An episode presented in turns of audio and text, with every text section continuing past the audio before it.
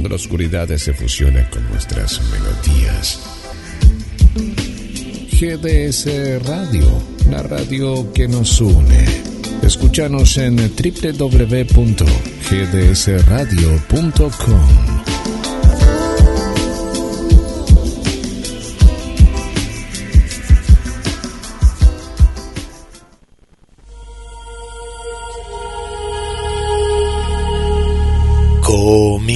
Comienza la radio que nos une. El clásico de todos los martes a la noche.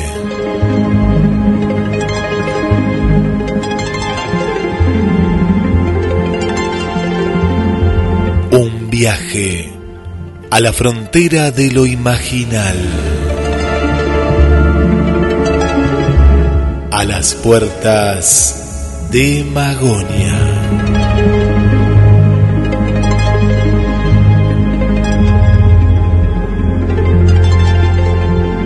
Desde GDS Radio Mar del Plata, el estudio central, viajamos al estudio número 2 y le damos la bienvenida a su conductor Carlos Matos.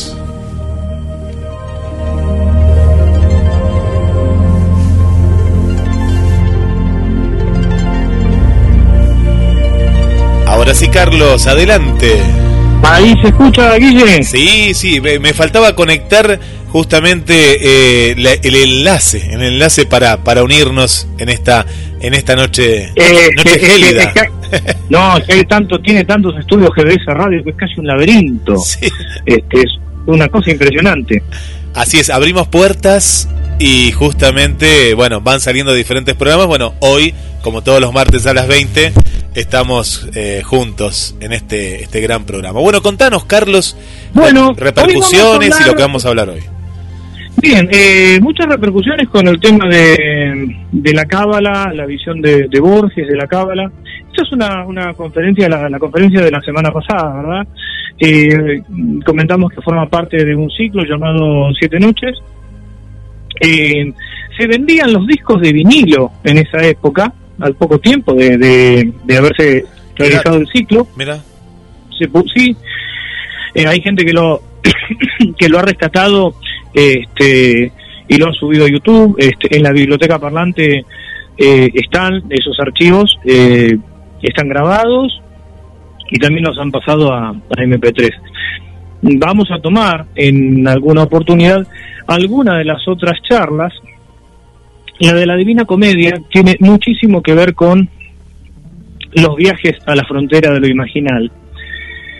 Y hoy, eh, adentrándonos aún más, habiendo hablado de la alquimia, la espagiria, la cábala, eh, para, para acercarnos más a la cuestión del mundo férico, vamos a contar que eh, hay, mm, hay dos, dos enfoques, ¿no? En relación a las hadas. Las hadas como lo bueno, la bruja como, como este, una, un, un aspecto malo. Pero el concepto de hada de la actualidad, producto de las películas y de la, de la literatura de la época de, de la época victoriana, no es lo mismo que el concepto de hada de hace unos años atrás. Eh, mejor dicho, hace unos años, hace muchos años atrás, en la época medieval nadie quería encontrarse con una hada. No es como, como ahora que, bueno, a ver, mm, hay gente que hasta busca el contacto con las hadas. Así es. Y hada en realidad no era, no era una entidad femenina, hada era una palabra genérica que viene de fata, fatum, que significa destino. Eh, después bueno, fueron tomando diferentes connotaciones. En ese aspecto, la noción tanto de hada como de bruja no, no diferían mucho, no diferían mucho. Los símbolos tienen un lado oscuro y un lado claro. Eh, por lo menos, el mismo símbolo tiene dobles interpretaciones siempre. Por ejemplo, en la Biblia, tomemos el león. El león de la tribu de Judá, Jesús.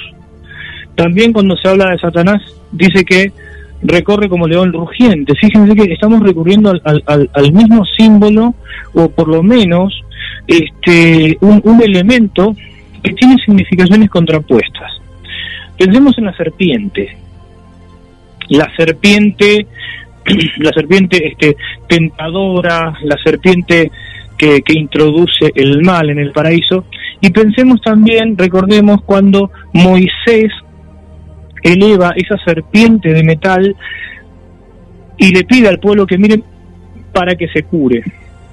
La serpiente en este caso colgada representaría, ah, es un, una prefiguración, una prefiguración de, para los cristianos, ¿no? Una prefiguración de Cristo.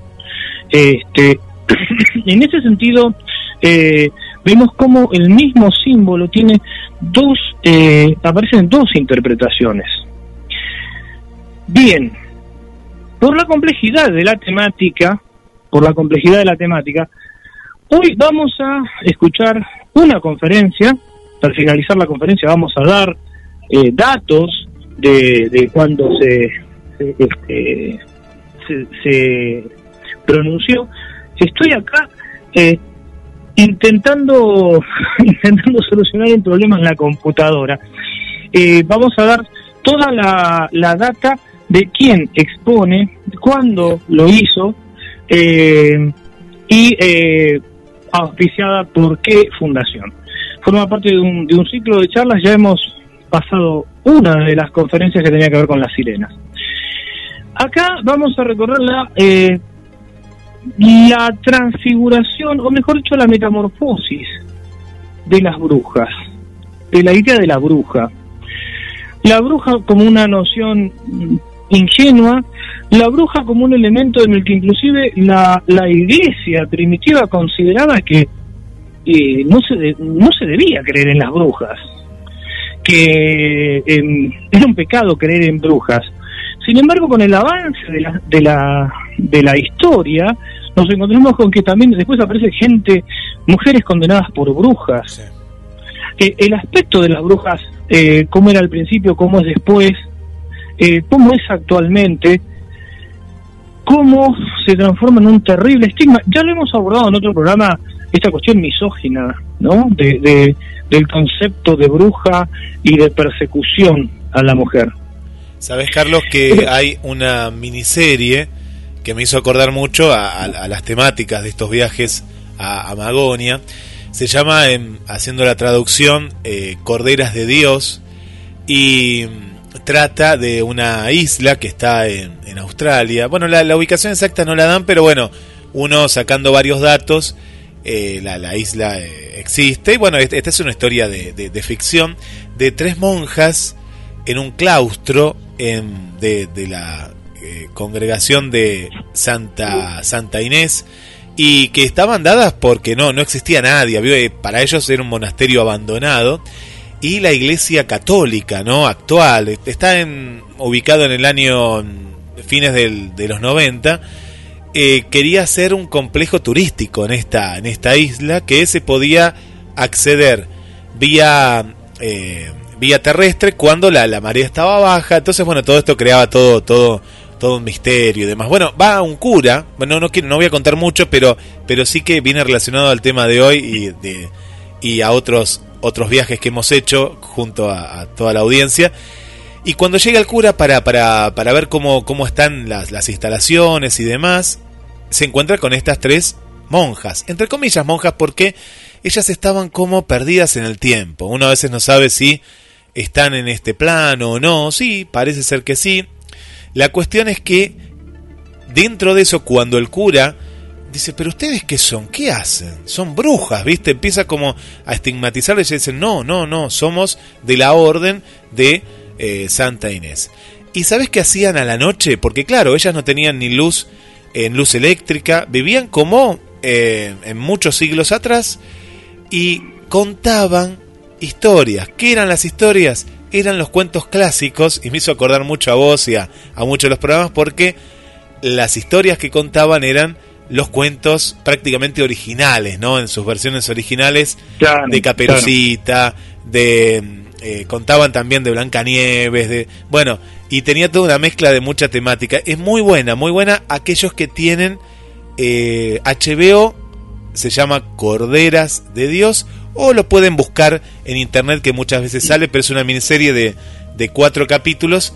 Y también la Iglesia Católica actual las catalogaba de brujas, muy lejos de todo eso, ¿no? Porque al contrario, estaban en una comunión con la tierra, con... Eh, ellos, ellas hacían, tejían y hacían colores con la naturaleza, también me hizo acordar mucho al tema de, de, la alquimia, porque se habla en uno de los capítulos. Muy buena, yo sé que a vos te va a gustar, Carlos, y a nuestros seguidores también, porque eh, toca de diferentes, en diferentes capítulos, eh, diferentes temáticas, pero muy relacionadas con Magonia. Y, justamente la idea eh, de, la charla esa que vamos a escuchar, que es María Tausiet, como decía, al final vamos a, dar más data, este, de lo que se trata es que, es que desmontemos, desmontemos el prejuicio y tratemos de comprender el mito. Eh, porque el mito nos devuelve como un espejo eh, la historia de la civilización occidental y, nos permite eh, apropiarnos de un conocimiento y de rectificar cosas, ¿no? Eh, ¿Cuántas veces hemos hablado, eh, Guille, hablamos acá de la Iglesia Católica, pero cuántas veces vemos o, o, nos enteramos en los pueblos cuando en cada pueblo había una bruja, ¿no? Este, cuando una persona mayor, a lo mejor perturbada, a lo mejor que desvariaba. Eh, eh, hoy, bueno, este, el avance de la, de la ciencia médica, de la psicología, de la psiquiatría, permite comprender muchas cosas, pero como personas que atravesaban y que atraviesan situaciones, eh, dramas internos, lejos de contar con la ayuda del barrio, del pueblo, no, eran señaladas como brujas, raleadas, estigmatizadas. por eso nosotros desde a las puertas de Magonia, un viaje a la frontera de lo imaginal, no vamos a fomentar el prejuicio, no vamos a buscar las noticias espectaculares eh, de que se, conoce, ve una bruja en tal o cual parte, muy por el contrario, venimos a desmontar los prejuicios, a comprender la grandeza del mito, que nos enseña el mito. Pero el sentido, por supuesto, es otro, es eh, porque a través de la comprensión es como podemos eh, tener también una mayor, eh, una mejor actitud, eh, más racional, más equilibrada. tanto que se habla de empatía, pero para ser empático hay que primero intentar comprender, y para intentar comprender lo primero que uno tiene que hacer es algo que ese principio bíblico, ¿no? Es sacarse la paja del ojo propio este, antes de ver la paja en el ojo ajeno. Y los prejuicios son verdaderos troncos, son verdaderos troncos. Y lo decimos porque eh, normalmente, detrás de la idea de la bruja, además de, la misoginia de la que hemos hablado, detrás de la idea de este los niños poseídos, hay otras cosas. Hay otras cosas que no tienen absolutamente nada que ver. ¿Cuántas veces este, hemos leído en la literatura personas que eh, catalogaban demoniadas cuando estaban sufriendo ataques de epilepsia. Tal cual, eso. E, ese ejemplo lo, lo, lo, tenía, lo tenía ahí presente, ¿no? Eh, el tema del exorcismo y la gente que tenía el demonio en el, en el cuerpo y de pronto, en vez de tratar la, la patología, bueno, perdían tiempo, ¿no? Con eh, e, esa cuestión de del diablo y bueno, y hasta, te digo, mira, hasta ciertas religiones o pseudo religiones en la actualidad. ¿eh? Yo, mira, hace unos años me hiciste acordar, eh, presencié algo que me pareció hasta grotesco, ¿no? Eh, armado, viste, una cuestión, yo no lo podía creer. Eh, ¿Cómo llegué ahí? Bueno, llegué por curiosidad, ¿no? Porque tenía mucha curiosidad justamente. y lo que vi, bueno, era, era parte de un circo más que nada, ¿no? Te estoy hablando hace, hace pocos años atrás. Sí, me imagino, algunas campañas de gente que se caía al suelo y demás. Sí, Ah, sí, por ahí viene, Carlos. visto. Sí, así es. Sí, yo también las he visto. Acla- Aclaramos que nosotros siempre decimos respetamos No, todas no, las sí, sí. culturales, todas las religiones, pero eso no significa que uno tenga que este, aceptar eh, las chantadas que existen en todas partes, ¿no? Este, y que tanto y que tanto daño hacen. Una una mm, aclaración que, que quiero hacer, eh, Guillermo, es que en esta charla, como en, en otras que hemos pasado, eh, la eh, eh, expositora, María Tausiet, va a decir, va, eh, va a pasar eh, ilustraciones, cuadros, elementos, pero ella los describe. Bien. Eh, por eso es que los vamos a pasar por radio, porque vamos a decir, bueno, este, estamos, es- es- se ve un cuadro, sí, pero ella cuenta, en este cuadro se ve tal cosa, en este cuadro, porque en realidad esas ilustraciones son el soporte de todo este otro recorrido. Y, y bueno, esa es la invitación, eh, la invitación a, a conocernos más, a penetrar en ese inconsciente colectivo y en el mundo de lo imaginal para desmontar las cosas que son tan dañinas y, ¿por qué no?, este, apropiarnos del, vuelo estético eh, de cada una de esas historias que también tienen, eh, tienen cosas muy impresionantes y muy interesantes de, ver, de comprender y de saber.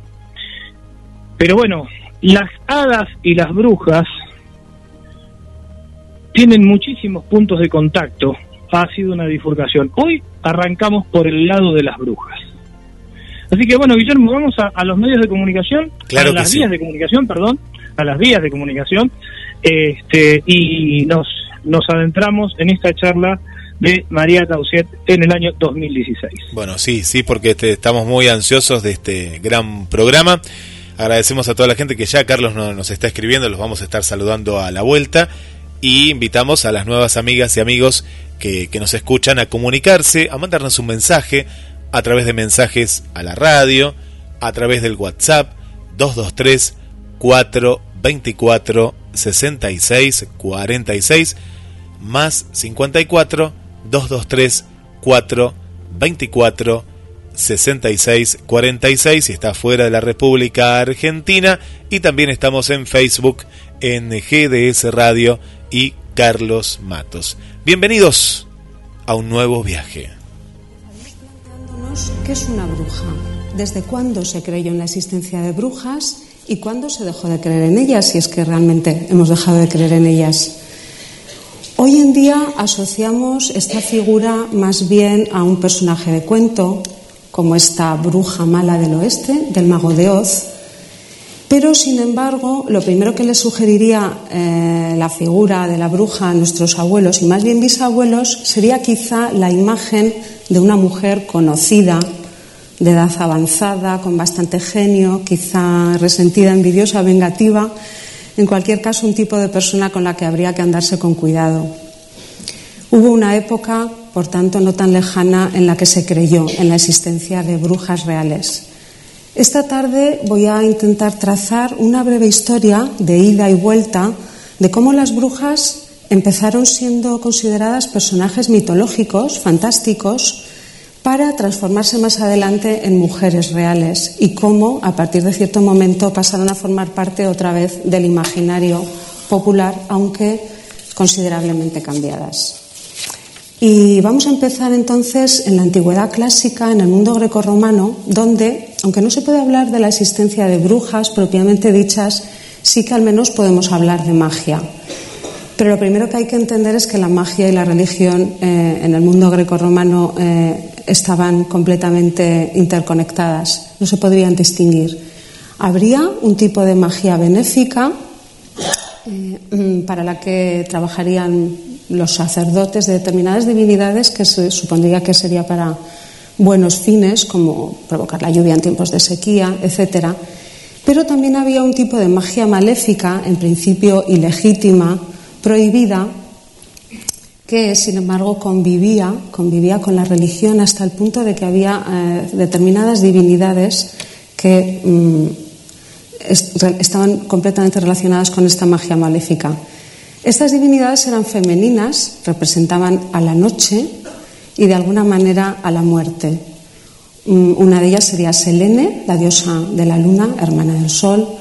Otra sería Hécate, diosa de los muertos, porque se suponía que era la guía que les eh, acompañaba al más allá y por tanto sería una diosa de, las fronteras, eh, de los espacios mm, liminales, eh, de las encrucijadas, por eso aparece bueno, aquí la triple Hécate como mm, puede elegir tres caminos.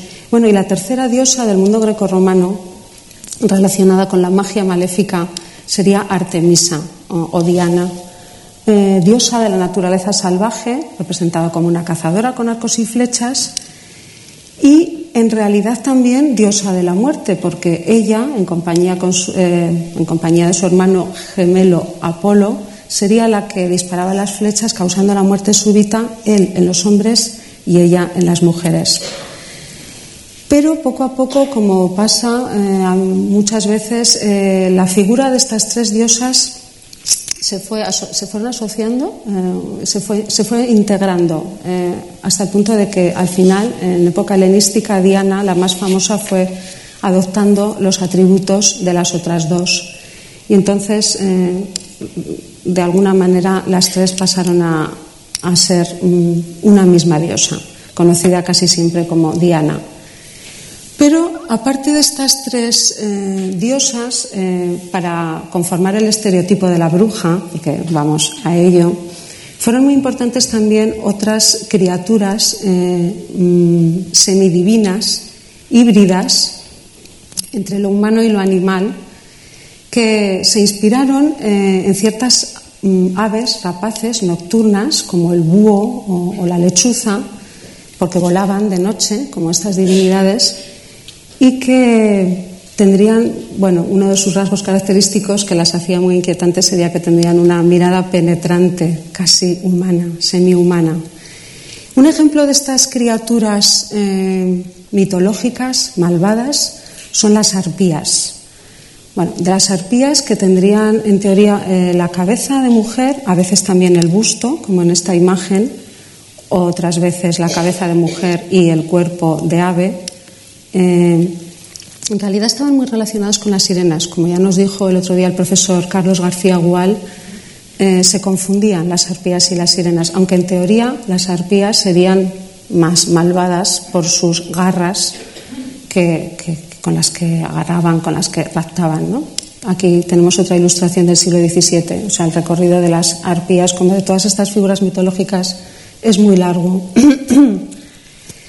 y junto con las arpías aunque podrían citarse muchos otros seres mitológicos, otro, otro caso de ser que influyó mucho en la configuración del estereotipo de la bruja es la lamia, las lamias. Las lamias, bueno, habría una larga historia detrás de ellas, pero vamos a quedarnos con la idea de que eran mm, una figura mitológica que de lo que más se ocupaba era de raptar a criaturas. También iban a por los hombres y se representaron de muchas maneras, eh, no así como las arpías. Las lamias, pues hay casos de lamias que son representadas como esta lamia en forma de cuadrúpedo, pero eso sí, por lo general se representaban con cuerpo de mujer y cola de. Eh, eh, con, cabeza de mujer, perdón, y cuerpo de ave, y a veces con cabeza y cuerpo de mujer y cola de serpiente o de dragón. Con lo cual también están muy cerca de, esas hadas como Melusina, de la que nos hablaba el otro día Victoria Cirlot. En cualquier caso, volviendo al tema del vuelo del mal, que es el que da título a esta charla, eh, de lo que quiero, lo que quiero subrayar ahora es que eh, todas estas divinidades, tanto las divinidades principales como estos genios femeninos híbridos, aquí tenemos, nos enseñado, nos enseñado esta imagen de, de lamias con esa cola de serpiente o dragón que van a por un hombre. Y aquí otra de una lamia que iría a por una criatura, de hecho se la está llevando. Todas estas divinidades, tanto las divinidades principales como estos genios femeninos híbridos, se decía que atravesaban el cielo por la noche, guiadas por Diana cazadora, esa Diana Hécate Selene, en compañía de los espíritus de los muertos para cazar nuevas presas. Este mito del desfile o procesión de fantasmas que volaban por los cielos ataviados de cazadores a lomos de monstruos y que anunciaban la muerte de alguien se manifestó en el folclore europeo desde la Edad Media, adoptando formas diferentes según las regiones. No hay muchas eh, imágenes de, este cortejo de los muertos, esta cacería salvaje, también denominada hueste antigua. Hay una palabra en castellano que es esta antigua, que se refiere a, este, a esta procesión, a este desfile de muertos liderados por Diana. Pero bueno, podemos mostrar una, imagen ya del siglo XIX, bueno, antes una imagen de, Durero, perdón, de Lucas Cranach, esta melancolía de Lucas Cranach, en la que en la ventana podemos ver un, un poquito de este desfile de muertos, como aquí lo podemos ver en más detalle. Como decía, son pocas las imágenes de este mito. Sí, en el XIX hay un, cuadro mm, titulado así, La cacería salvaje, en el que se representa eh, este cortejo de, fantasmas, de mujeres malvadas, eh, liderado por el dios Odín. Pues en cada región se suponía que, aparte de Diana, que sería la diosa principal, eh, se incluían determinadas figuras de la mitología de cada región. Pues, por ejemplo, en Inglaterra, pues el protagonista sería el rey Arturo. En Alemania, la diosa Friga en Escandinavia, como vemos aquí, Odín, en Cataluña, el conde Arnau, por ejemplo. Este mito de los fantasmas cazadores, de hecho, se iba transformando, como, es natural, y se fue transformando a lo largo de la Edad Media, incluyendo diferentes figuras maléficas que iban incorporándose al cortejo. Un personaje que se hizo muy popular, por ejemplo, fue Herodías, la malvada madre que habría obligado a su hija Salomé a pedir la cabeza de San Juan Bautista para vengarse del profeta. Según algunas leyendas medievales, Herodías, Salomé, porque al final acababan identificándose la madre y la hija en un solo personaje, se habría unido al cortejo de Diana, pues cuando ella iba a darle un beso a la cabeza cortada del Bautista, el profeta habría soplado y la habría enviado a vagar eternamente por el cielo como alma condenada. En realidad, este mito del vuelo nocturno de los fantasmas cazadores se mantuvo hasta bien entrado el siglo XX y un buen ejemplo es la leyenda en la que se basa La carreta fantasma, una película que pudimos ver aquí proyectada hace unos días. Una película de Víctor Hostrom sobre el espíritu de un muerto que durante un año le tocaba encargarse de conducir la carreta. aquí un fotograma de esta película.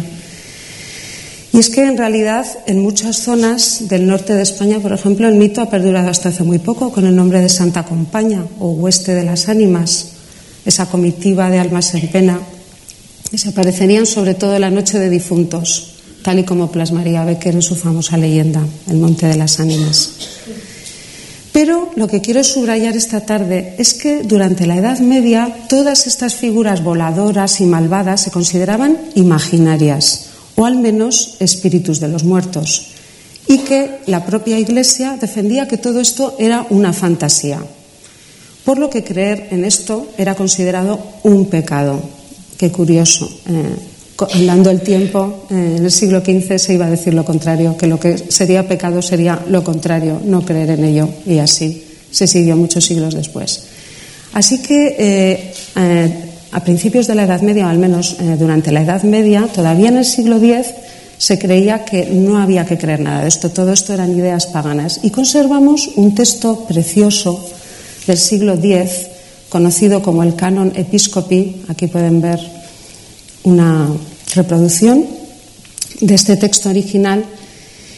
Y en este texto, el Canon Episcopi, la ley del obispo, lo que, en lo que se insistía es que en, que no había que creer en esto, que no había que creer en la fantasía de la cabalgata nocturna. Vamos a leer mm, algunas líneas, aunque sea un poco por encima de, de la traducción del latín al castellano. Y decía este texto, ¿has creído en esa superstición sobre ciertas mujeres malvadas, seguidoras de Satanás? Afirman que cabalgan en las horas de la noche más profunda con ingente muchedumbre de otras mujeres junto con la diosa pagana Diana, ahorcajadas sobre ciertos animales y que recorren al amor del silencio nocturno espacios inmensos, etcétera, etcétera. Es un poco largo. Debe decirse, concluía por tanto, con toda claridad que quien crea tales cosas peca contra la fe. Bueno, y de la misma manera que, eh, que, creer en ese desfile bueno nocturno de estas mujeres malvadas se consideraba una fantasía e incluso un pecado, asimismo se consideraba otra fantasía la idea de la transformación o metamorfosis de ciertas personas en animales. Por ejemplo, la historia de la maga Circe de la Odisea, que habría transformado a los compañeros de Ulises en cerdos. Otra imagen más tardía. O la historia de la hechicera Pánfila del asno de oro de Apuleyo, que se transformaría a sí misma adoptando la forma de un búho, esos búhos que veíamos al principio, cuando así lo deseaba y salía por la ventana volando. Aquí tenemos una ilustración de esta hechicera en el momento de transformarse en búho del genial artista Quentin Blake. Pues es un tema que, atrae mucho en la cultura contemporánea. Mm, hay otro, otro ilustrador mm, contemporáneo que colaboró con Fellini y con Almodóvar y que se considera maestro indiscutible del cómic erótico actual, que es Milo Manara, que también ha representado esta, esta transformación de la hechicera Pánfila como pueden ver aquí. Pero en cualquier caso, eh, eh, durante la Edad Media, vamos otra vez hacia atrás, esto eran todo ejemplos de creencias paganas. Lo que predominaba era el escepticismo, llámese racionalismo, o la clara separación entre la fantasía y la realidad. Y esto fue así al menos hasta el siglo XIII. A partir de ese momento tenemos que hablar de un antes y de un después. Pues a partir de esa, época, más o menos, y hasta el siglo XV, de forma progresiva pero imparable, todas esas fantasías de las que hemos hablado empezaron a atribuirse a mujeres reales, de carne y hueso, a quienes llegó a acusarse no solo de volar por los aires o de transformarse en animales, sino de cometer las mayores atrocidades que se puedan imaginar. Podemos preguntarnos por qué este cambio que estaba ocurriendo en la Europa del siglo XIII. El motivo que inició toda esta locura fue la persecución de una serie de herejías dualistas o maniqueas procedentes de Bizancio, entre, las que destacó una, la de los cátaros o albigenses, que se hizo muy popular y poderosa en el sur de Francia, en torno a Toulouse, esta zona que tenemos marcada en rojo. Popular se hizo esta herejía que fue apoyada por algunos señores feudales e incluso llegó a tener obispos propios, constituyendo una iglesia aparte de la romana. Con lo cual, mm, sucesivos papas reaccionaron, primero convocando una cruzada contra los albigenses, luego pidiendo la pena de muerte para ellos y finalmente nombrando inquisidores especiales, es decir, investigadores, con lo que se fundó la Inquisición medieval. Mm, posteriormente, otros herejes, como los valdenses de Lyon, con doctrinas similares a las de los cátaros, se extenderían por el sur de Francia, norte de Italia y por otras regiones de Europa. Y digo esto porque, en principio, la brujería no tendría, en principio, en principio nada que ver con estas herejías, pero sí que acabó asociándose a ellas. Y es que tanto a estos herejes, de los que, he mencionado, como a las brujas, eh, se les acusó de las abominaciones más viles, adoración del demonio en forma de macho cabrío, orgías sexuales, asesinato de niños e incluso canibalismo, como había ocurrido eh, a lo largo de la historia, bueno, ya desde desde el Imperio Romano, cuando se les acusaba de estas cosas a los cristianos. Aquí tenemos una ilustración procedente de un tratado del siglo XV sobre la secta de los valdenses, en la que se ve el tema del beso en el ano del demonio, una de las principales acusaciones contra las brujas. Eh, el demonio representado en forma de macho cabrío, que se consideraba el animal lascivo por excelencia. Ya en la antigüedad había servido de montura a Afrodita y Dionisios, y quizá de ahí deriva el hecho de que durante la Edad Media se representara a la lujuria como una mujer cabalgando sobre un macho cabrío. A partir del siglo XIII, como venía diciendo, varios papas empezaron a asociar a los herejes con este tipo de comportamientos lascivos, eh, criminales, pero también con la magia. Y no puedo detenerme en la lista de papas y, de, qué hizo cada uno de ellos, pero sí vamos a hablar especialmente del Papa Inocencio VIII, que en el siglo XV, en 1484 concretamente, formuló una condena radical contra estos actos diabólicos, considerándolos como algo real. Aquí tenemos un texto de esta bula en la que Inocencio VIII afirmó que muchas personas se han abandonado a demonios y por sus encantamientos, conjuros y otras abominaciones han matado a niños aún en el vientre de la madre. Han destruido el ganado y las cosechas, atormentan a hombres y mujeres y les impiden concebir. A partir de este momento, finales del siglo XV, y a partir de esta declaración, se abriría la puerta a la famosa caza de brujas de los siglos XVI y XVII. Podría hablarse mucho de la caza de brujas, del cambio de procedimiento legal, del cambio de procedimiento de acusatorio a inquisitorial, pero no hay tiempo para eso ahora.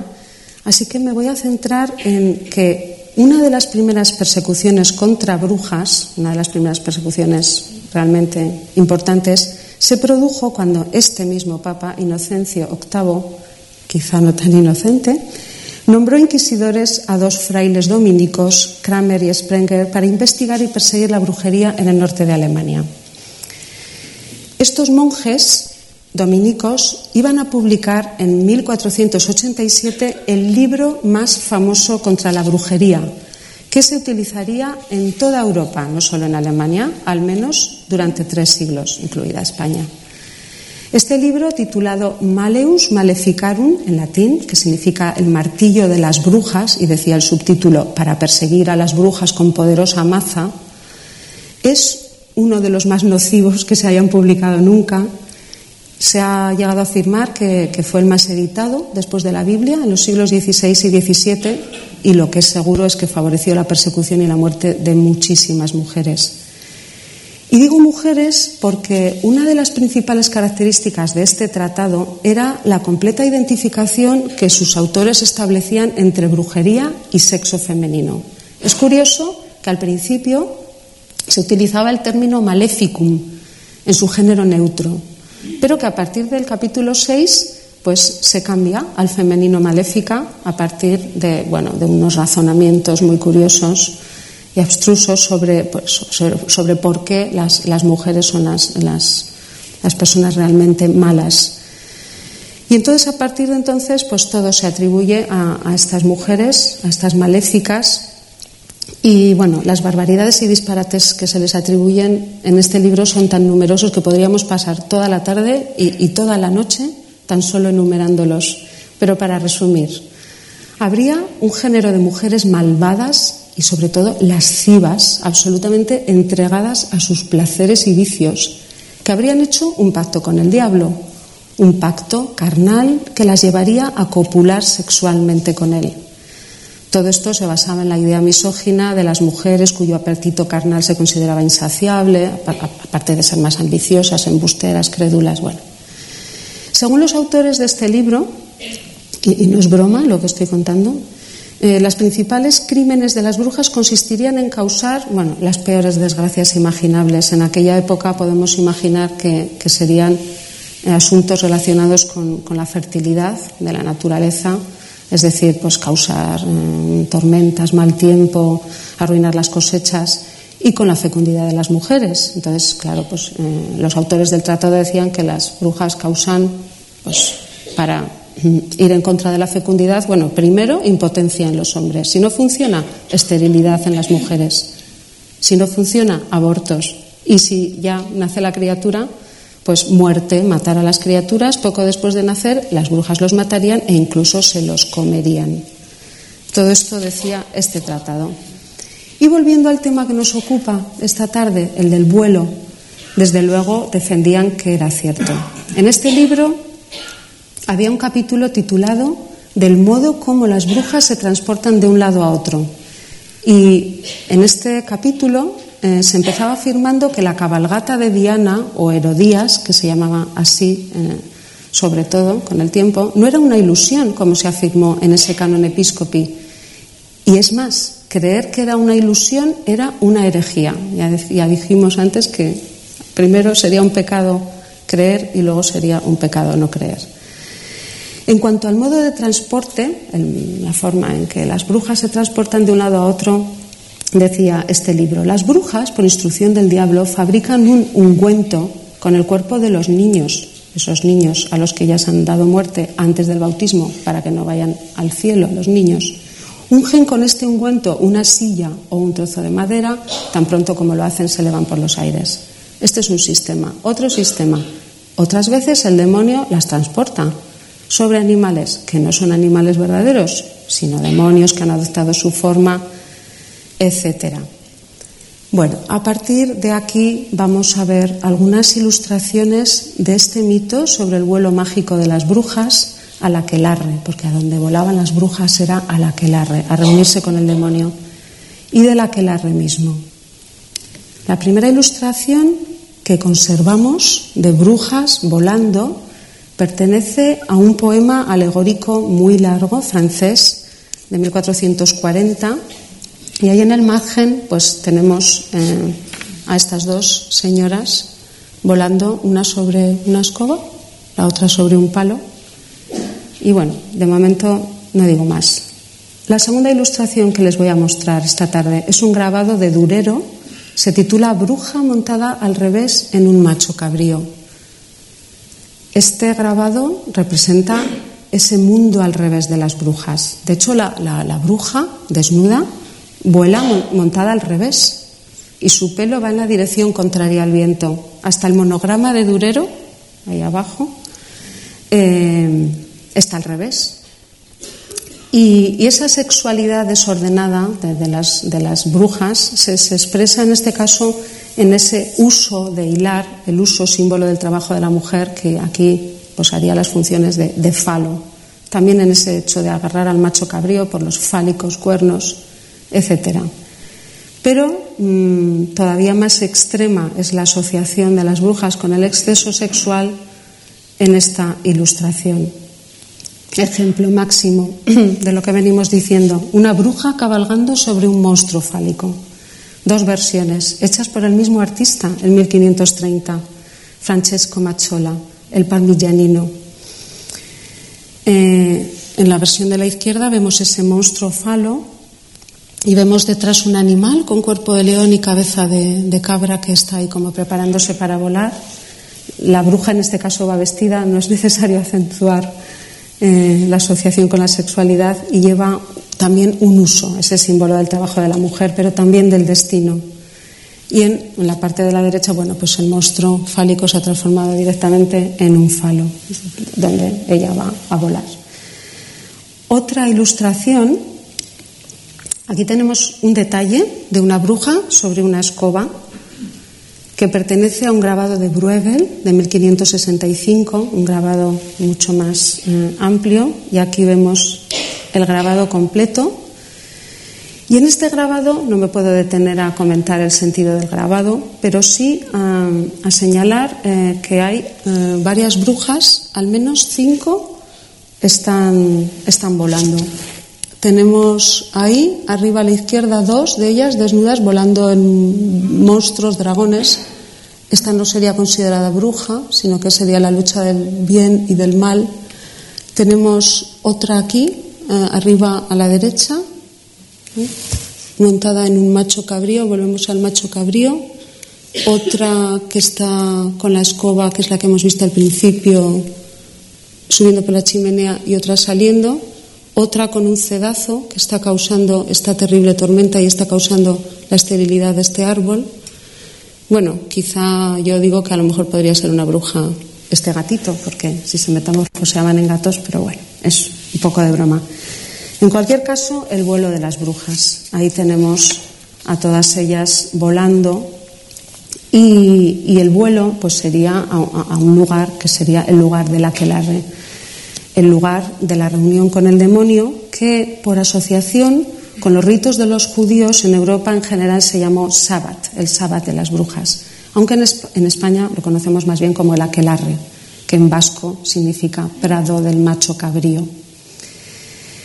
En este encuentro imaginario con el diablo, en este aquelarre, lo que se describía en realidad sería el revés de la liturgia cristiana. No en vano es un mito inventado por los teólogos o construido por los teólogos, aunque incluyera tradiciones populares como las de la cacería salvaje o el desfile nocturno de fantasmas. Entonces, el sábado, el aquelarre, lo que representaría sería el ejemplo máximo del mundo al revés, se suponía que en el sábado aquelarre, en vez de unciones sagradas, ese sacramento de la extrema unción, pues las brujas se untarían, son dos tipos de untos. En vez de bautismo, pues harían un pacto demoníaco. En vez de bautizar a los niños para que se salvaran, pues los matarían y se los comerían para que no accedieran al cielo. En vez de un trono de Dios, trono del diablo. Si en la Iglesia Católica los fieles besan el pie del Papa y la mano del obispo, pues aquí besarían el ano del diablo, etc. Es decir, el aquelarre no solo era algo fantástico, sino una anti-alegoría, podríamos decir. Y vamos a ver algunas ilustraciones de aquelarre de esta, de esta época. La primera sería esta ilustración de este artista alemán Hans Baldung Grien, El sábado de las brujas, de 1510, donde vemos a en un bosque sombrío a tres mujeres jóvenes y una anciana, bueno, que estaría en el centro.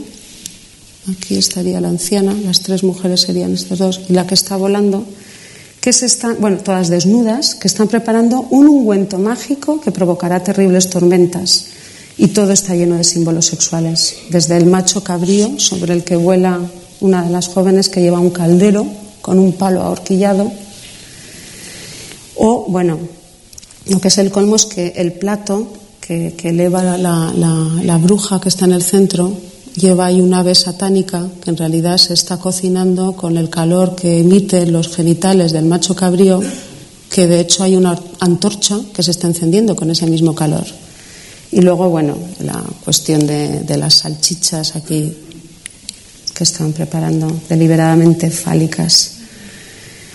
Otra ilustración sobre este aquelarre, que ya no es solo preparación, sino donde vemos a, la preparación, por un lado, pero también a las brujas ya volando para destruir la ciudad que se ve al fondo, abajo a la izquierda.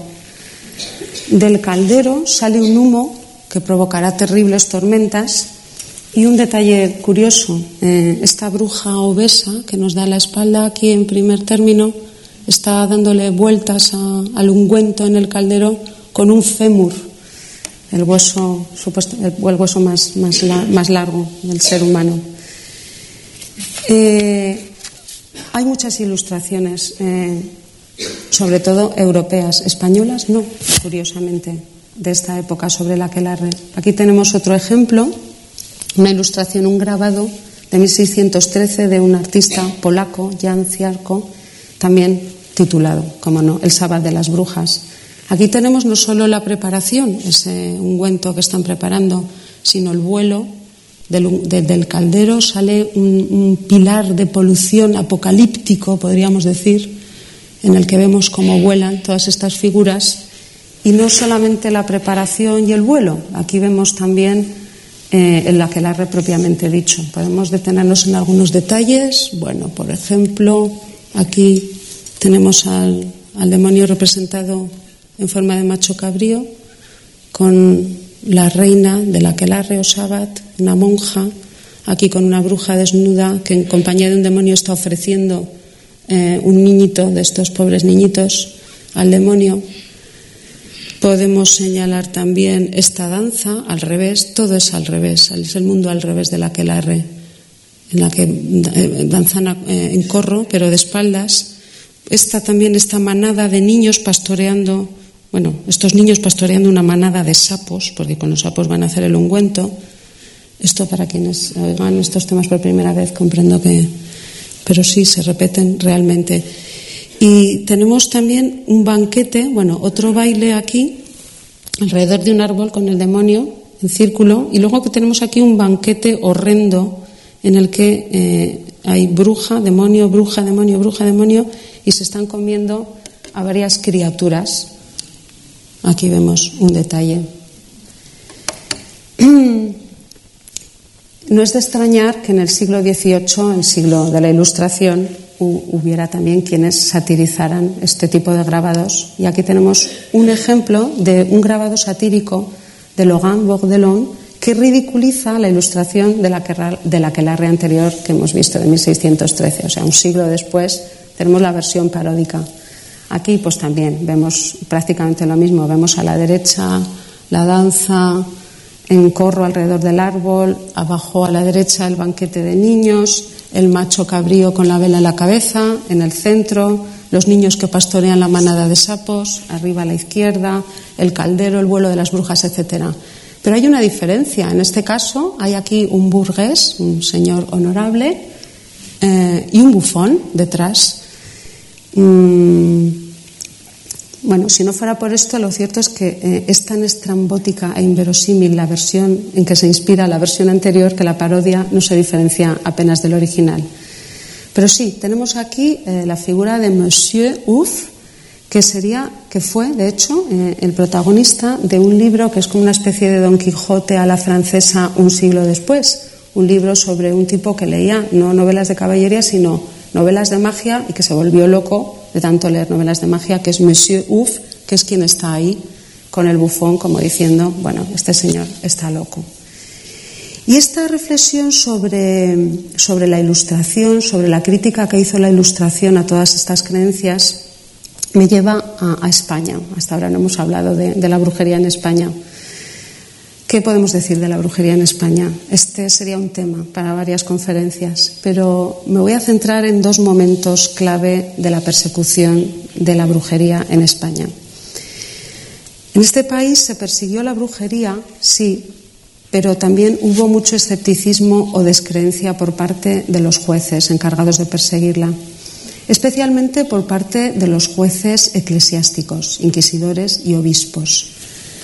Pero bueno, podemos decir que a, lo largo del, siglo XVI todavía se creía bastante. Un caso mm, especialmente significativo es que eh, hubo una reunión en Granada, una reunión del Consejo Supremo de la Inquisición, la famosa Inquisición española, en la que se reunieron eh, diez inquisidores, fíjense qué curioso, para votar si las brujas iban a la aquelarre eh, para reunirse con el demonio real o imaginariamente. Es decir, si este vuelo era real o imaginario. Y la respuesta fue seis votos a favor de real, el vuelo era real, e iban cuatro a favor de no, era imaginario. O sea que el tema ya se estaba planteando, pero aún así ganó eh, la idea de que todo esto era real. Sin embargo, en un segundo momento de la historia de la Inquisición española y de la brujería en España, a comienzos del siglo XVII, esta idea iba a transformarse. ¿Por qué?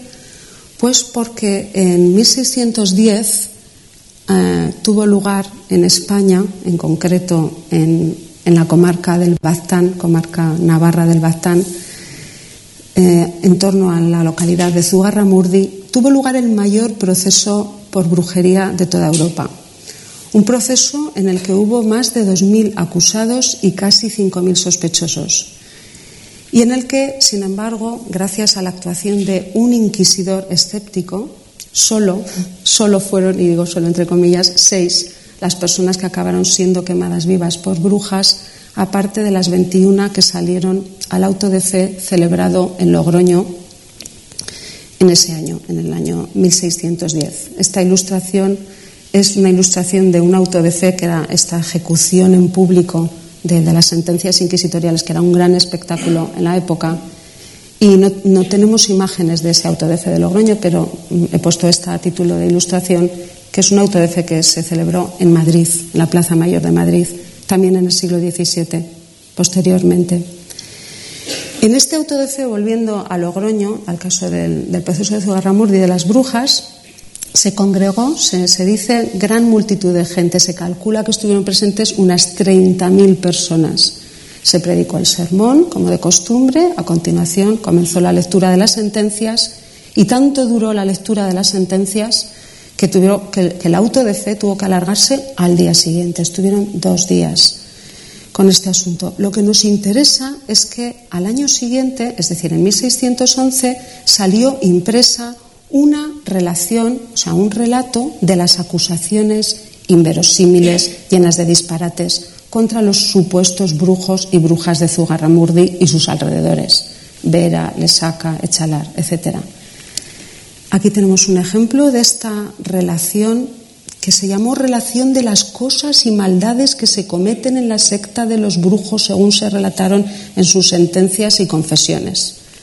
No quiero aburrirles con una detallada exposición de este tipo de acusaciones mm, tremendas.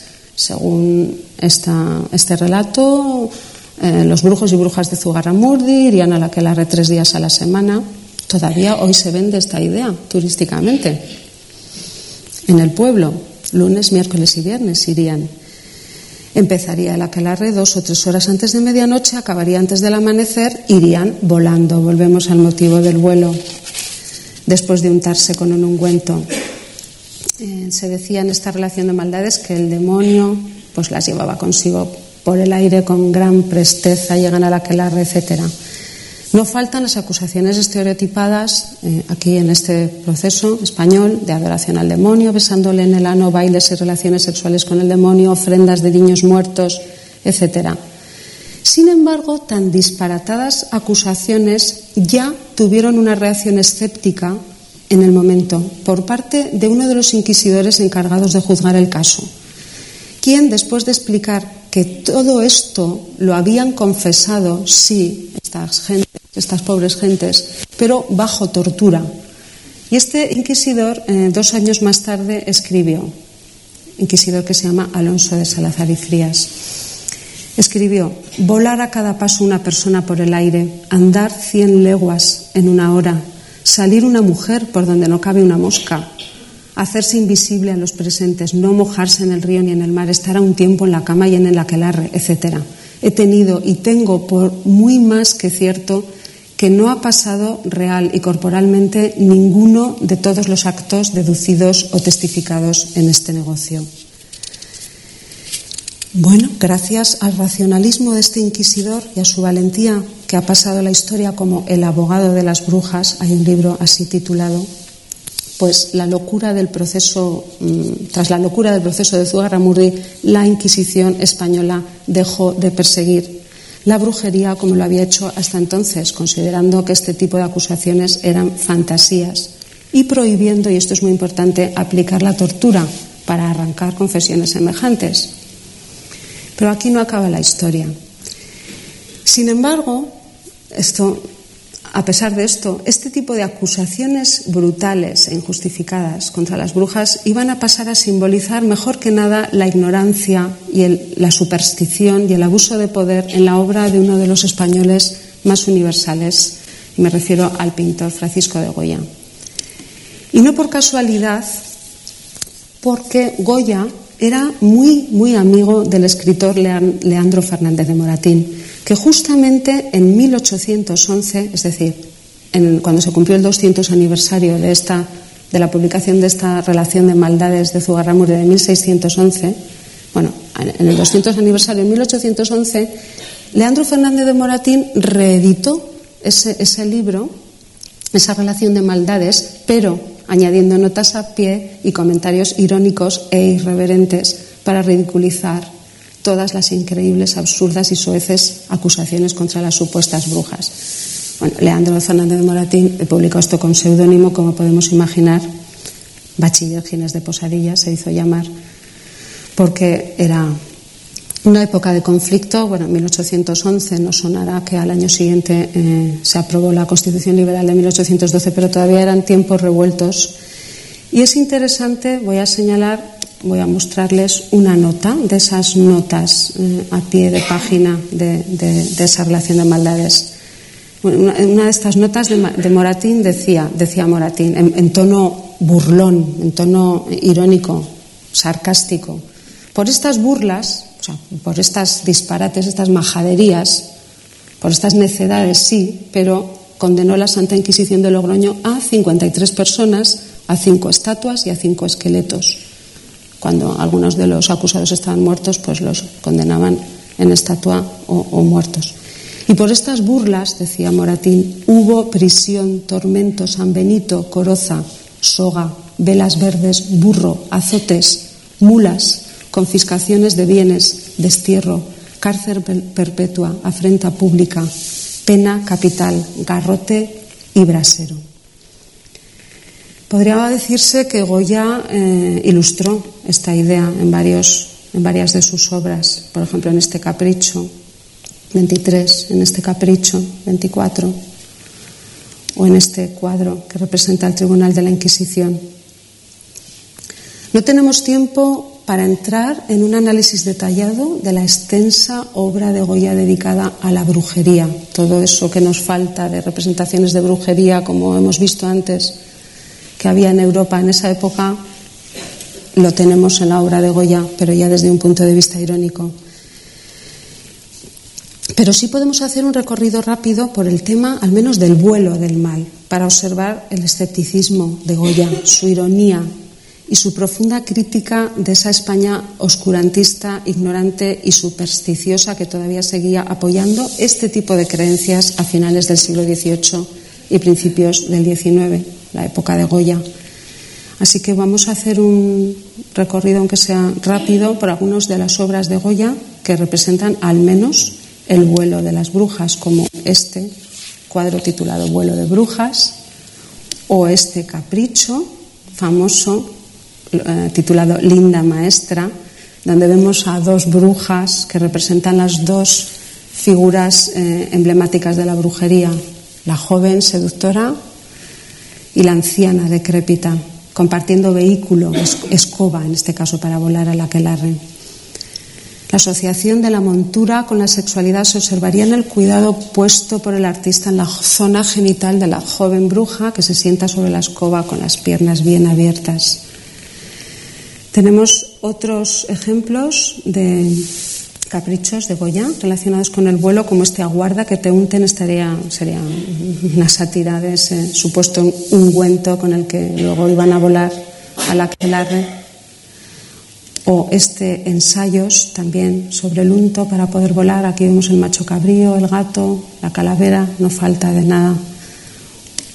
O este allá va eso, también sobre el vuelo, con la ayuda de escoba, una especie de escoba cepillo, así como moderno, y ese gato y aunque la mayoría de los grabados de Goya relativos al vuelo parecen inspirarse en esa narración del auto de C. de Logroño que su amigo Moratín había reeditado sobre las brujas de Zugarramurdi, Goya no se limita a esa asociación, sino que amplifica el significado del vuelo y lo traslada a otros ámbitos, como es el caso de este también bien famoso grabado, Volaverunt. Volaverunt, que significa literalmente volaron.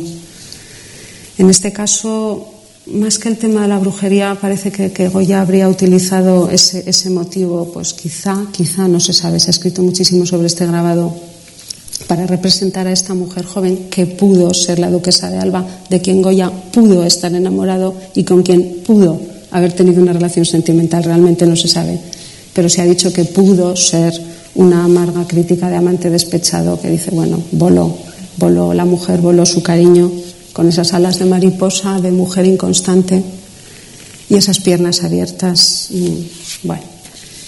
Eh, Goya mm, no se puede decir que estuviera obsesionado con el tema de las brujas, aunque casi podría afirmarse, y con el del vuelo, pero mm, representó muchas veces este tema y, por ejemplo, aquí tenemos otro ejemplo de la caída, o sea, más que del vuelo, después del vuelo, la caída de estas brujas soberbias, lujuriosas, iracundas, reñidoras, están riñendo.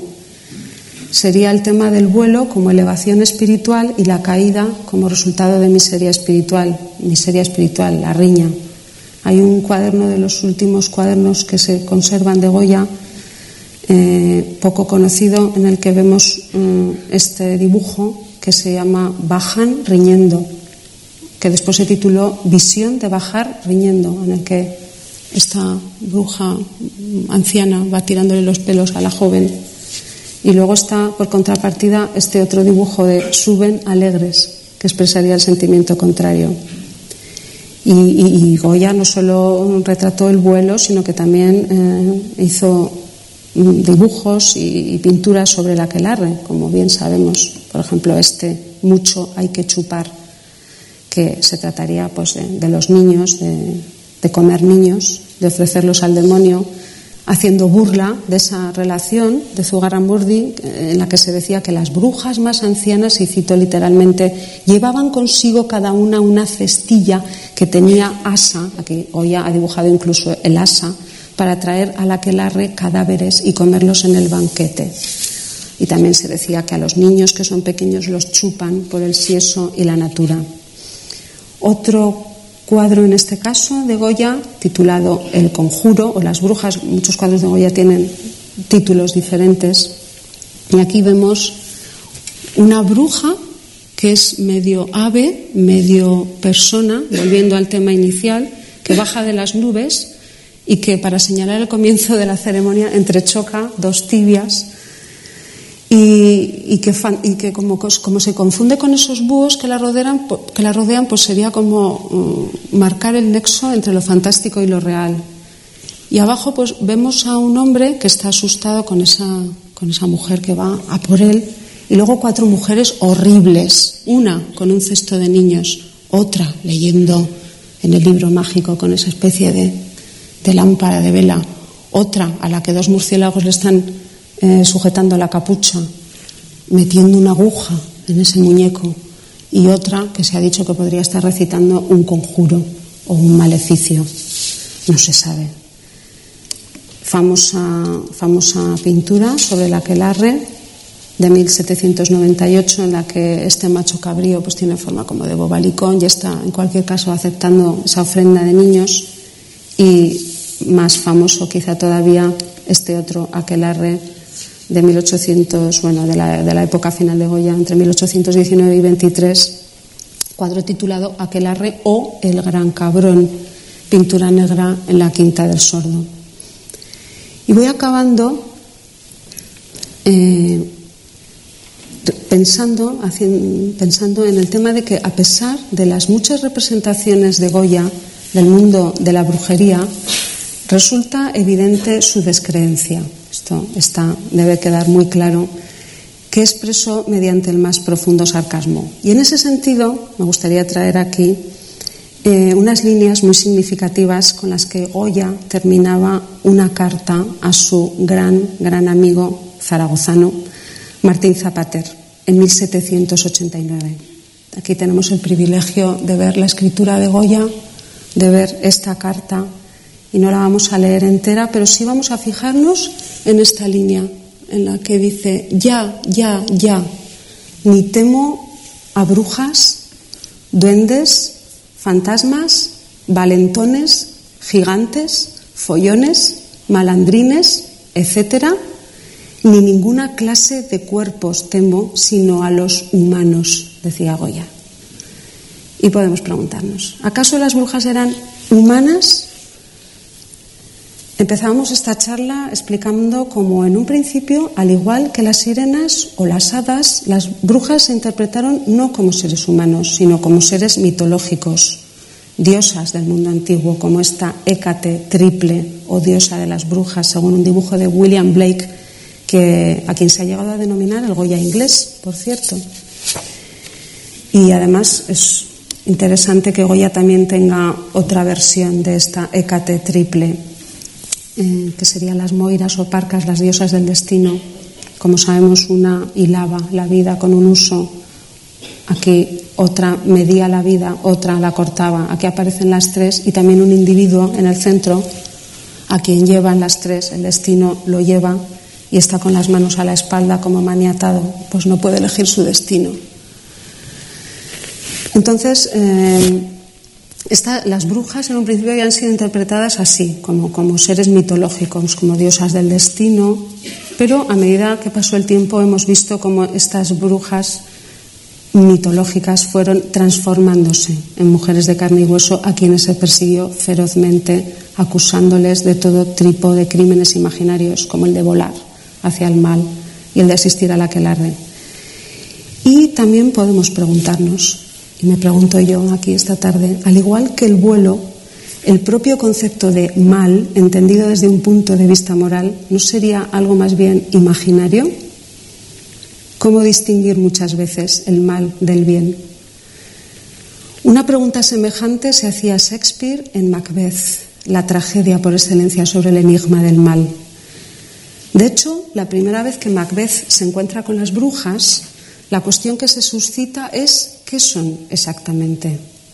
Dice Banquo, ¿qué serán aquellas figuras arrugadas de aspecto tan extraño? No parecen seres humanos. ¿Sois vivientes? ¿Sois fantasmas o seres reales? Desde luego, hoy en día ya no creemos en brujas, como creían nuestros antepasados, pero el hecho de plantearnos cómo fueron representadas a través del tiempo y sobre todo el hacernos conscientes de la atroz persecución de que fueron objeto, nos ayuda a reflexionar una vez más sobre lo que todavía sigue y seguirá siendo el misterio del mal. Muchas gracias. Ahí los aplausos para María Carlos, y bueno, y esta, esta reflexión, ¿no? Lo que fue y lo que será también. Sí, es, es un recorrido impresionante. Eh, bueno, un poco anticipábamos nosotros, ¿no? Este, obviamente tomándonos la atribución de hacer una breve reseña de, de, la de la exposición de esta historiadora María Tauciet. Esta conferencia se llevó a cabo el 16 de febrero de 2016 en España. Este, realmente es una de las de las exposiciones más claras acerca de eh, de, las brujas, eh, de qué manera eh, antes de la Edad Media eran consideradas, bueno, como una creencia equivocada, ¿no? Inclusive que la Iglesia hasta no le daba entidad.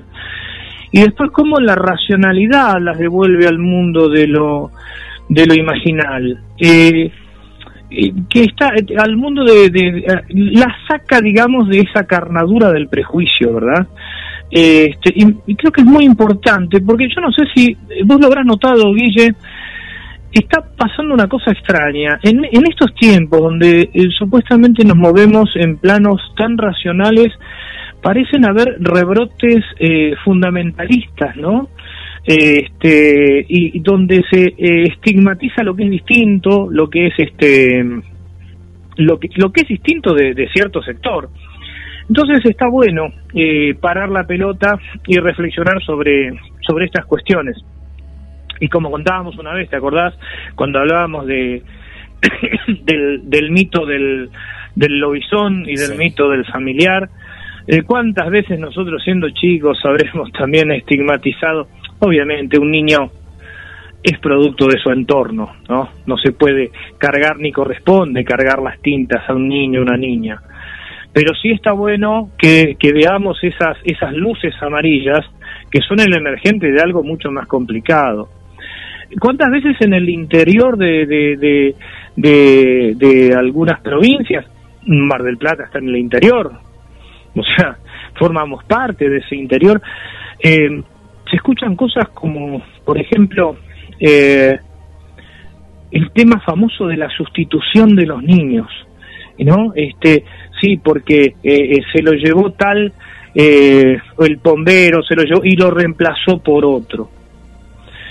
Era esta cuestión de la sustitución de los bebés, que es la manera de quitarle la verdadera entidad de persona que tiene ese niño, generalmente cuando tiene alguna característica que no encaja con los famosos criterios de normalidad.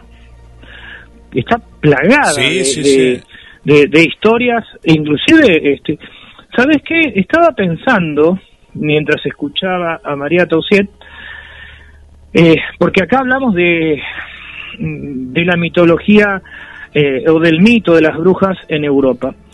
Eh, vamos a preparar vamos a preparar para eh, el segundo o tercer programa de, agosto toda la, mitología que aparece en los cuentos de Horacio Quiroga. Vamos a hablar de lo local, de lo vernáculo, de lo argentino. Está bien, Horacio Quiroga nació en Salto, era uruguayo, pero es considerado un este, un escritor argentino. Sí, es cierto. No nos vamos a andar peleando con los amigos uruguayos. Para nada, Digamos que tenemos que muchos. Es, es rioplatense. Es ¿Viste- rioplatense, viste que cuando, como el tango. Viste que cuando hay un uruguayo que se destaca decimos es rioplatense. Sí, tal cual, tal cual. Este, vos sabés que Horacio Quiroga, que vivió en Misiones, bueno, eso lo, lo sabe todo el mundo, donde Sí. escribió Cuentos de la Selva. Sí, yo, yo sabes que fui a la casa, a la casa, conozco la casa, Estuviste en la casa. estuve en la casa museo y... Sí, sí, sí. y sí, él, eh, eh, eh, vamos a analizarlo, ¿no? Bien, pero eh, eso te- yo te quería contar. Cuando yo viajé justamente a, a Misiones, Entre Ríos, eh, también mismo cuando fui a Salta y Jujuy, eh, estas historias están vigentes hoy en día, tal vez no en las generaciones más nuevas, pero cuando vos empezás a hablar con gente de, de 50 para arriba y todavía lo Sí. tiene muy arraigado, lo tiene muy arraigado. Bueno, ni que hablar de, de- de tu zona, ¿no? De Chaco. eh, bueno, Exacto. eh, es una zona con, con mucho mito, que, que tal vez tanto en, en, en- en lo porteño, acá en lo en lo bonaerense no, no se da tanto, ¿no? Sí, se da un poco, pero en el norte se ve mucho. Eso yo lo noté de- no, desde otro lugar. tiene, no sé. no tiene la no tiene la policromía de, o la diversidad que tienen los mitos en, en, en Entre Ríos, Corrientes, Chaco, Misiones. Vos sabés que eh, Elsa Pastenic, una, una mm, eh, folcloró- folcloróloga, este, profesora de filosofía de Misiones, nacida en, en Apóstoles, eh, ella ha hecho todo un trabajo acerca de los mitos en la obra de Horacio Quiroga y hace un seguimiento de, por ejemplo, la serpiente primordial de, de, eh, de la región de Sumeria y cómo esa serpiente al llegar a distintos lugares eh, se va transformando. Eh, por ejemplo, en, en Misiones y en, en la zona del, del, del, eh, del Paraná, seguramente nuestras amigas del Paraguay también habrán, eh, eh, habrán escuchado muchas veces hablar de la miñoca o el miñocao, ese famoso gusano que sale de los, de los ríos, y cómo tiene su, su resonancia en aquellos viejos mitos de, del caos y el orden. Y Horacio Quiroga está nutrido y atravesado. Hoy, hoy se habla mucho de lo atravesado, no me gusta mucho. Yo prefiero hablar de está compuesto, integrado, conformado eh, por, por toda esa cultura mítica. Eh, entonces, vamos a, a, a volver a nuestros pagos, vamos a eh, analizar y ver qué es lo que aparece en los famosos cuentos de la selva. Yo no sé si los chicos leen hoy día y la- las chicas cuentos de la selva. Fue uno de los libros que más me atrajo a mí Sí, sí. cuando, cuando era niño. Eh, y es más, eh, en braille me acuerdo que son tres tomos. Entonces ahí eh, entran a jugar. eh, hay cuentos que son verdaderamente terribles, ¿no? Propios de, de, Sí. de toda una época. Eh, pero entra a jugar el, el Yací Yateré, el Pombero, eh, otro- otras, otras, este, otros geniecillos que, que tienen un peso enorme. Y fíjate, pensaba, por ejemplo, en cuentos como La gallina degollada. Sí. Terrible. Terrible, ¿No? terrible, sí. Terrible, terrible.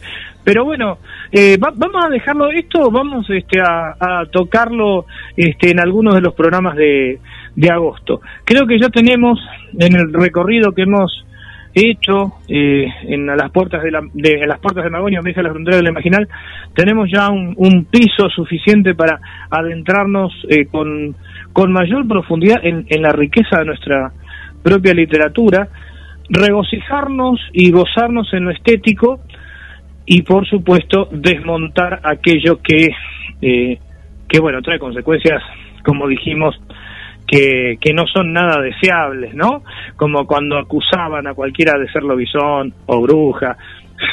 Si eras séptima hija mujer eras bruja. Por qué motivo eras bruja.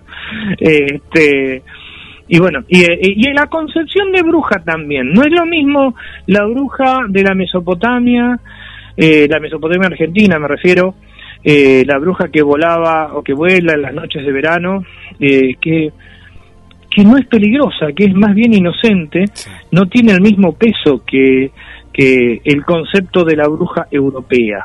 Vamos a marcar también algunas de esas diferencias. Y, y viste, Carlos, que hoy en día a con tal vez con, con el feminismo no y demás eh, se la muestra a, la bruja como una mujer eh, en la cual se revela contra ciertos cánones machistas es una mujer empoderada no eh, bueno yo sé que esa palabra a veces pero bueno la palabra que hoy en día no se utiliza que se reconoce también como sagrada de cierta manera y, y bueno se le da también en la actualidad como como como esa mujer no que, que está muy conectada tal vez con la naturaleza en algunos casos. Eh, claro, Se la relaciona también, bueno, eh, es como que ha tomado la figura, digo, ¿no? Hablando de la figura, ¿no? De la bruja en la actualidad. Sí, la figura como una como una figura de resistencia eh, frente a la cultura oficial, ¿no? Eso también es muy importante, la resistencia frente a la cultura, como como lo contracultural, lo que viene a, a reivindicar también. Sí, sí es, es muy polifacética la, figura de, de la bruja.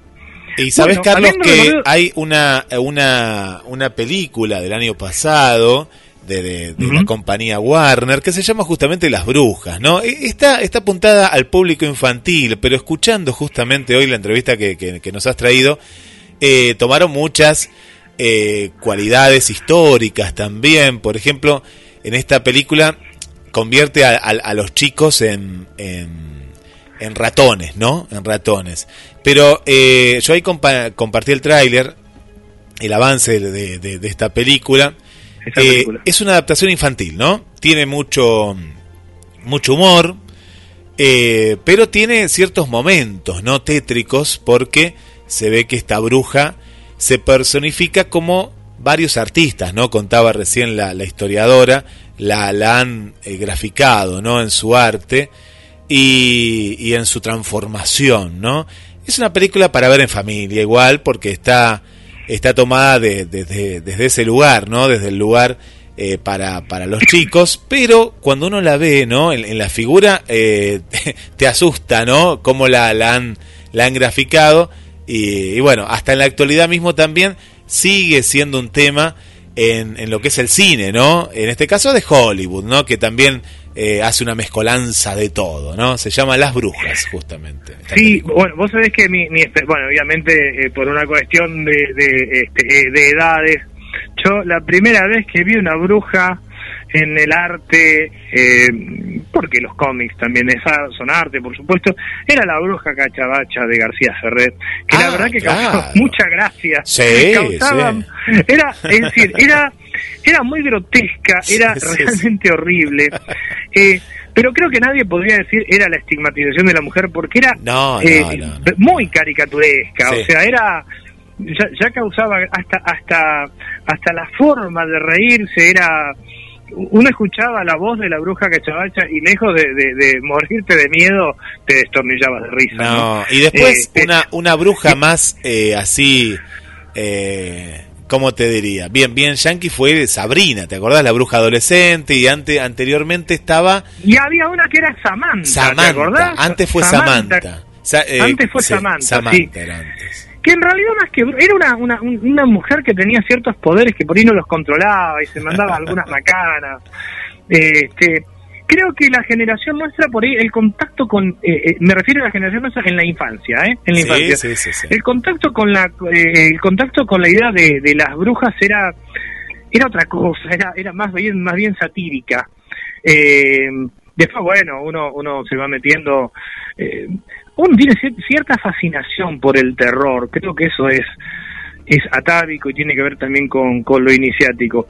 Pero pero no, las brujas de la generación nuestra, de la infancia nuestra, realmente no no no aterraban a nadie. Este, era era mm, no cumplían con esa con esa función.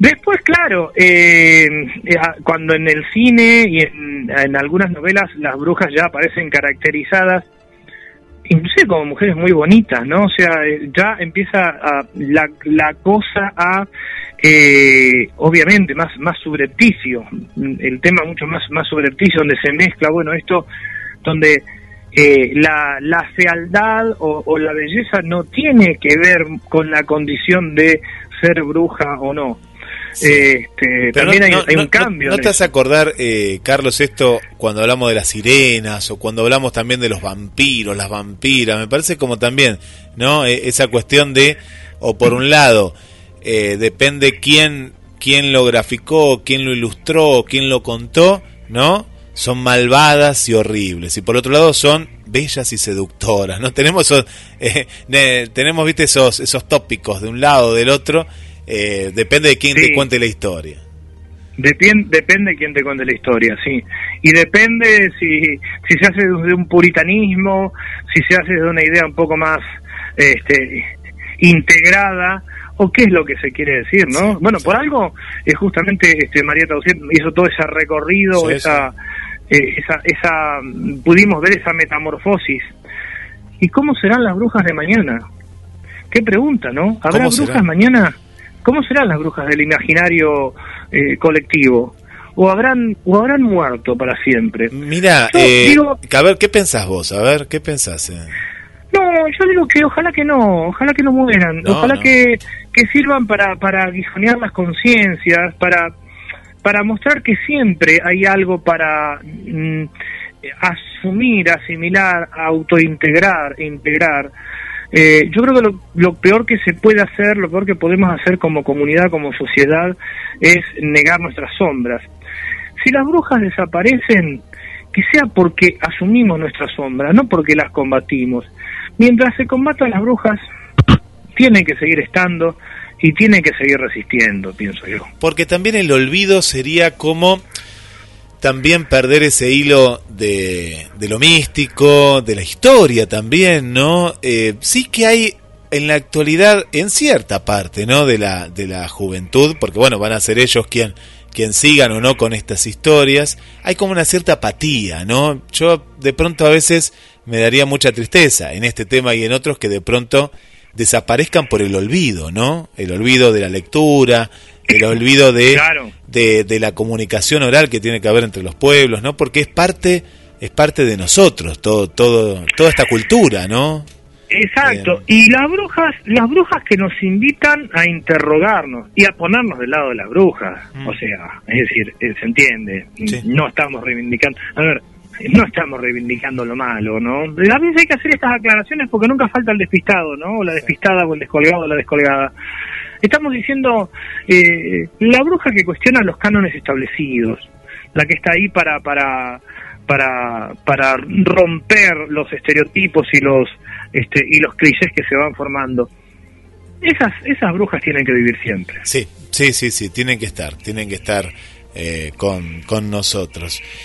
Eh, Carlos, muy, muy interesante este, este abordaje, esta entrevista que hemos compartido. Bueno, y como siempre, vamos a saludar a algunas de las amigas. Vamos a sumar a Gabriela, eh, de aquí de Mar del Plata, una nueva eh, oyente, y que nos cuente ella, pero me parece que es la primera vez que nos está escuchando, así que le mandamos ah, un, un, saludo. Y bueno, y entró con un tema un tema por demás interesante para, para debatir. Bueno, Irina no, nos saluda, buenas noches. Eh, le agradecemos que estén ahí. Eh, Mirtia, eh, Miriam, Miriam Casado, aquí de Mar del Plata, también un saludo. Berenice, un saludo para todos, escuchándolos.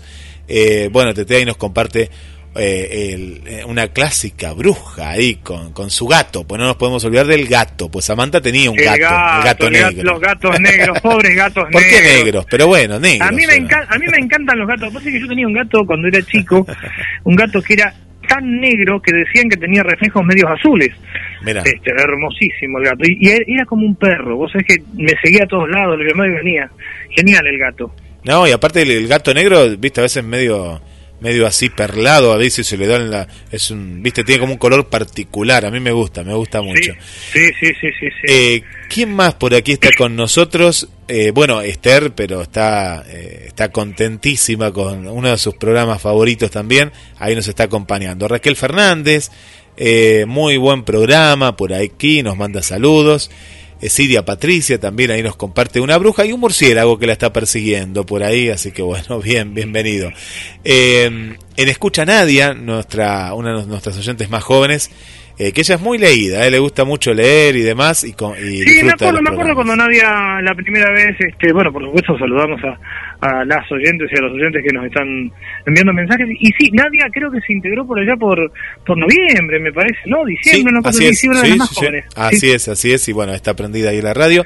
Bueno, nuestra amiga Vanessa desde Chile, Gilén desde Mar del Plata, que la acompañamos en el trabajo, también una nueva amiga, y que la semana pasada estuvo escuchando el programa y que le, le, le gustó mucho, así que bueno, le mandamos un saludo también para ella. Eh, así que, y qué bueno acompañar en, en, un trabajo, ¿no? Así que le hacemos mejor, sí. le, le, le, enriquecemos, nos agrandamos un poquito, le enriquecemos este, este momento radial ¿eh? y en el y la compañía también. Para Elina y Sebastián del barrio General Porredón, bueno, y está Lorena también ahí que pone eh, su reacción ahí que le gusta mucho, Lorena Gisela Ciarrata, bueno, y a toda la gente, ¿no? Carlos, que siempre ahí nos sigue de, del Café Ufológico. Sí, la gente del Café Ufológico Rosario, este, la gente de Buenos Aires que también nos está escuchando, la gente del Café Ufológico Río 54. Le voy a compartir este... algo, Carlos, antes que me olvide, para la gente ufológica. ¿Sí? Viste que, que, en su momento estuvo los, los expedientes secretos X, ¿no? Eh, una, una serie que, bueno, era, era una serie que no, nos atraía, yo era adolescente, la veía y demás. Y ahora ha vuelto una serie, esto siempre lo digo, ¿no? Yo lo veo por, por DirecTV, pero puede estar en otras cadenas, se llama Der, eh, Derbis, Derbis, y trata sobre, está, está, muy bien enfocada, ¿no? Es un, un plato volador, ¿no? Una nave espacial, vamos a poner una nave espacial que ha caído a la Tierra, entonces la están investigando, pero a la vez también hay partes de esta nave que se desintegró cuando cayó a la Tierra que han caído en diferentes lugares. A partir de los elementos, ya sean tipo metálicos, otros elementos eh, que son extraños, ¿no? Metales que no conocemos aquí en el planeta, eh, provocan cierto tipo de eventos, ¿no? Eventos que crearon ahí como una ciencia que le llaman que es la ciencia, no, no recuerdo si era de, de lo extraño, pero no hablan de lo paranormal, sino como que analizan estos elementos. Bueno, estos fragmentos de la, de la nave que están dispersados, bueno, como siempre en Estados Unidos, porque viene de ahí. Bueno, la, pero lo bueno es que la historia que se arma detrás de cada capítulo eh, es muy interesante, ¿no? Porque habla, habla de portales, habla un poco de, del umbral de la vida y de la muerte, se tratan otros temas que se relacionan con estos elementos eh, de esta nave extraterrestre que están... Eh, yo, yo, la verdad que, es, es, atrae cada capítulo y me hizo acordar a, a los expedientes secretos X en el sentido de que son como una pareja de investigadores del Estado, así que eh, viajan por Estados Unidos cuando aparece un elemento y pasa algo detrás de... de los de famosos esto, ¿no? metamateriales. Metamateriales. Los famosos, los famosos metamateriales. Sí, bueno, la, el, eh, el, el, programa que viene posiblemente pasemos los informes de Marina, que habíamos dicho de hacer pasar todos los informes del café ufológico, los, nuestros amigos ufólogos que nos siempre nos, nos, nos, preguntan. Y este, por supuesto vamos a seguir con, con, con la cuestión del mundo férico. Este, y, y sí, cada tanto vamos a, a tomar, por supuesto, eh, la cuestión ufológica, como, como lo hemos dicho, siempre desde esta óptica, ¿eh? Siempre, siempre desde la óptica de, de analizar eh, el objeto, el, el fenómeno cultural UFO, el fenómeno cultural ovni, eh, y qué es lo que nos, eh, qué es lo que nos muestra este, el fenómeno como tal desde el punto de vista semiótico. Vos sabés que estuvimos con Luis Pacheco eh, el viernes en el canal de Carlos Yurchuk, estuvimos hablando sobre los mercaderes de la fe, o sea, acerca de los nuevos movimientos religiosos UFO, y eh, las cuestiones de la intolerancia que se mueven detrás de ciertos de esos movimientos. Eh, vamos a hablar con Carlos, él ya nos había dado la, autorización en su momento, dijo que sí, pero igual vamos a, charlarlo, porque creo que vale la pena eh, para quienes no pudieron escuchar ese, eh, ver esa, ese diálogo que tuvimos mano a mano con, con Luis Pacheco, eh, pasarlo por, eh, por, por a las puertas de Magonia y ahí tocamos un montón de cuestiones de las que hemos hablado tantas veces, ¿no? Lo que pasa en el Uritorco, eh, el tema de los contactados, las corrientes eh, autoritarias que se mueven detrás de algunos contactados, cierta bibliografía filofascista que utilizan algunos contactados, y la cosa no es tan ingenua ni tan inocente. ¿eh? Este, me parece que eh, vamos a... Eh, yo me animo a decir que, que, Carlos Yorchuk nos va a dar el ok, porque de hecho ya lo, lo dijo varias veces, para poder compartir con las amigas y, los amigos de las puertas de Magonia, un viaje a la frontera de lo imaginal, eh, ese, ese programa que además este Luis Pacheco estaba varias veces con nosotros. Bueno, qué bueno, qué bueno. Sí, sí, sí, sí. Hay, hay que abordar y bueno y profundizar también, ¿no? Sobre sobre estos eh, estos temas. Eh, bueno, Carlos, la cita será la, la semana que viene, como cada martes a la noche. La semana que viene nos encontramos, como siempre, alrededor de las ocho, ocho y pico, para hacer otro viaje más a la frontera de lo imaginal. Nos encontramos, Guillermo. Un fuerte abrazo para vos y para los oyentes y los oyentes y para todo el mundo.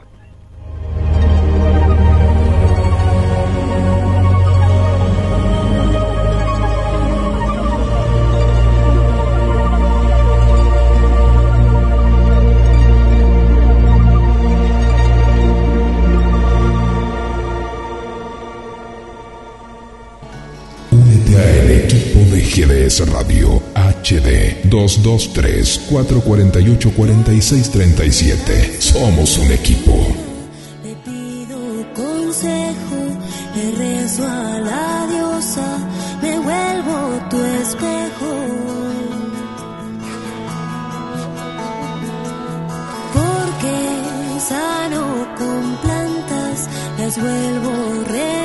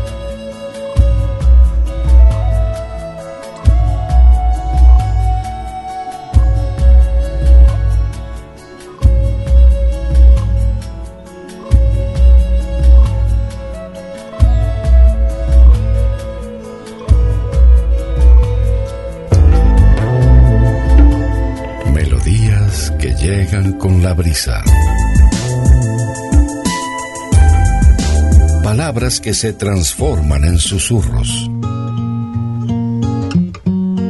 En la madrugada seguimos muy cerca.